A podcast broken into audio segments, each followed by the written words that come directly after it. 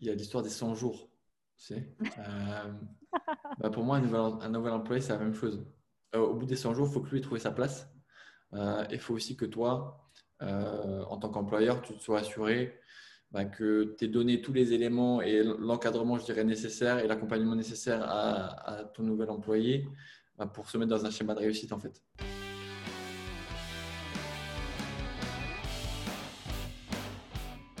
Bonjour à tous. Bonjour à tous. nouvelle version, version Covid. C'est ça, version Covid euh, du podcast. Exactement. Donc on s'essaye en podcast euh, distanciel. Euh, on remarque que Justin fait un gros effort pour la tapisserie. C'est un petit rappel à d'habitude. Euh, voilà. Donc, ce que je propose euh, aujourd'hui, c'est la question de Justin, il me semble. Donc, Justin, nous t'écoutons. Alors, bonjour à tous. ma question aujourd'hui sera quelles sont les étapes clés lorsqu'on démarre un nouveau job? Ok. Euh, déjà, j'ai même, pas, même pas pensé, mais c'est quand même la première apparition vidéo de Justin dans le podcast. Est-ce que nous, on peut te faire une question déjà en intro Comment tu te sens? Ben Là, je me sens loin déjà. Et euh, première fois que j'apparais, c'est euh, derrière un ordinateur. donc, on, y va par étapes. Prochaine fois, peut-être pas dans le studio. Mais au moins, les gens savent que tu existes. Tu existes pour de vrai maintenant. Exactement. Et, donc, étape clé quand on démarre un, nouveau job. Mm. Euh, bah, moi, je peux démarrer sur un euh, je, je, je, pense que euh, ton nouveau job, déjà, il démarre avant que tu démarres. et je pense qu'il y, y, y, a une première période qu'il faut pas du tout, je dirais, mettre de côté. c'est cette période, en fait, entre ta signature de contrat et, et ton démarrage. Euh, et là, pour le coup, euh, la majorité des employeurs et des employés, silence radio pendant trois mois. Donc, tu as eu un process de recrutement qui est super intense où tu as vu euh, plein de gens dans l'entreprise. Il se passe pas rien pendant trois mois, donc tu dois relancer en fait une, une machine. Donc, je pense que ce qui peut être vraiment intéressant, c'est si ton employeur te propose pas, toi de proposer de manière, je dirais, proactive, euh, d'avoir un suivi régulier. Si par exemple tu as une période de trois mois, de faire un petit suivi euh, mensuel euh, ou toi tu t'informes sur l'avancée de, des projets de l'entreprise, de, ton département, du service que tu vas, que tu vas rejoindre. et puis aussi toi tu donnes de tes nouvelles. pour, pour montrer que bah, tu es, prêt et que, et que bah, tu te projettes vraiment déjà dans, dans ton nouveau job. Quoi. Je, je pense que c'est super important. Tu vois, moi, j'ai une, anecdote qui me vient en tête quand, j'ai signé mon premier contrat, ma, ma manager de l'époque, euh, elle me dit bon voilà, tu démarres le 17 septembre, mais euh, tiens-toi prêt quand même parce que tu, euh, pourrais démarrer avant. moi, je, suis, je parti de, de, chez moi. Donc moi, j'habitais à Metz en Lorraine. J'ai déménagé à Toulouse mi-août et de mi-août à mi-septembre, je me suis dit bah, peut-être qu'aujourd'hui je vais démarrer puis je démarrais pas. Et puis le lendemain, je me disais, bah, peut-être qu'aujourd'hui je vais démarrer et je démarrais pas. Mais au moins, en fait, j'étais prêt, j'étais dispo pour l'entreprise. Je sais pas ce que vous en pensez, Anso.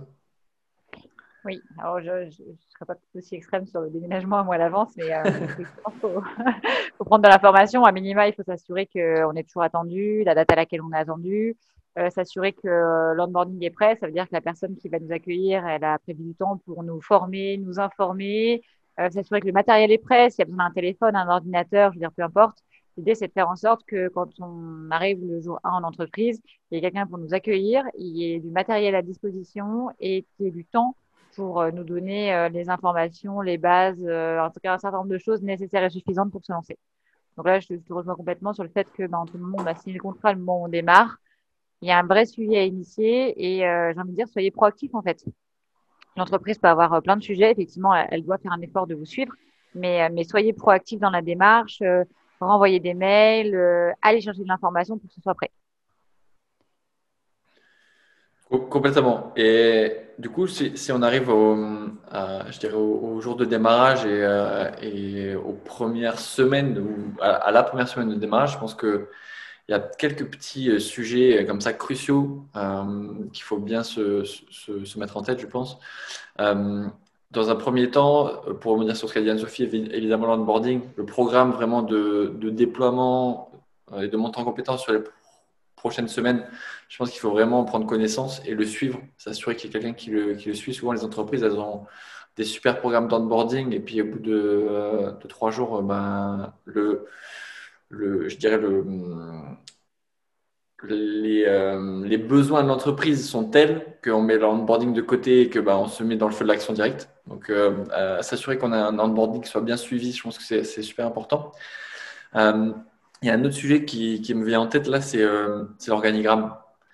Euh, on n'a pas toujours tendance à, le faire, euh, mais demander l'organigramme de l'entreprise pour savoir qui fait quoi, à qui je dois parler, quel est mon écosystème, euh, qui a telle responsabilité, quelles sont les personnes et les services avec lesquels je dois interagir de manière verticale ou de manière horizontale. je pense que c'est super important pour vraiment avoir une, caisse à outils au final prête euh, et le, dernier euh, qui me vient en tête comme ça, et, et Anso, peut-être que toi, tu as, des choses qui, euh, qui vont compléter ça, c'est quels sont tes KPI En fait, quels sont tes KPI à toi? Qu'est-ce que l'entreprise dans laquelle tu viens de rentrer va utiliser pour t'évaluer? Donc, quels sont les enjeux et les objectifs qui, ont, qui ont été définis sur ton poste? Il faut les clarifier absolument, si ce n'est pas, pas déjà le cas, pour t'assurer que toi, d'un côté, tu as une vision qui, qui matche complètement la vision euh, euh, de, ton employeur, de ton manager, de ton entreprise. Euh, et après, que toi, tu puisses mettre en, fait en place un, plan d'action pour, pour les atteindre. Je pense que c'est vraiment important de le faire très, très tôt.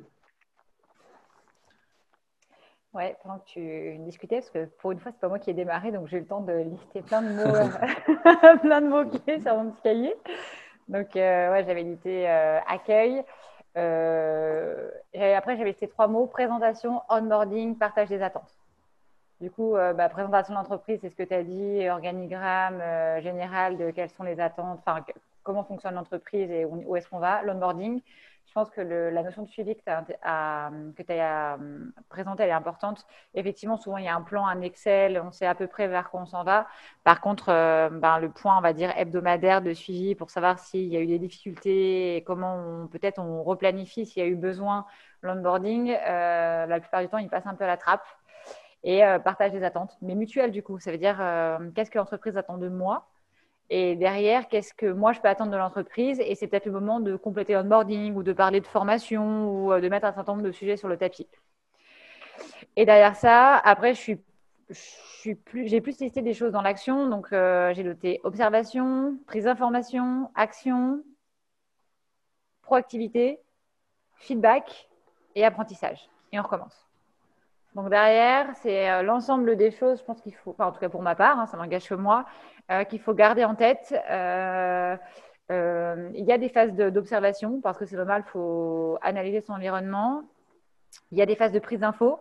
Donc là, peut-être ben, dans l'organigramme, c'est aller dans l'ensemble des directions avec lesquelles on va interagir pour se présenter et, et, comprendre comment ils fonctionnent en discutant avec eux. Action, après, il faut faire. À un moment donné, il faut, faut, y aller, il faut faire. Euh, être proactif s'il manque des choses ou qu'on peut améliorer des choses tout de suite. Et puis après, il faut aussi prendre un feedback pour voir euh, est-ce qu'on y est, est-ce qu'on n'y est pas. Et après, il y a un cycle qui se met en place euh, et qui se reproduit. Oui, complètement. Il y a, il y a le. Tu sais, quand, quand tu as un, nouveau président qui est élu, il y a l'histoire des 100 jours. Tu sais bah pour moi, un nouvel, un nouvel employé, c'est la même chose. Pendant les 100 jours, il faut que lui euh, au bout des 100 jours, il faut que lui ait trouvé sa place. Euh, il faut aussi que toi, euh, en tant qu'employeur, tu te sois assuré bah, que tu aies donné tous les éléments et l'encadrement, je dirais, nécessaire et l'accompagnement nécessaire à, ton nouvel employé bah, pour se mettre dans un schéma de réussite, en fait. et, je pense que c'est aussi à, toi, employé ou nouvel employé, de suggérer, bah, peut-être effectivement, comme l'a dit Anne-Sophie, des ajustements. Il y a, des, euh, des, méthodes, des outils qui, existent. Hein. Euh, ça peut être un, rapport d'étonnement, par exemple, euh, après, quelques mois bah, de, vision et d'analyse de l'entreprise. ça te parle, un rapport d'étonnement, Justin?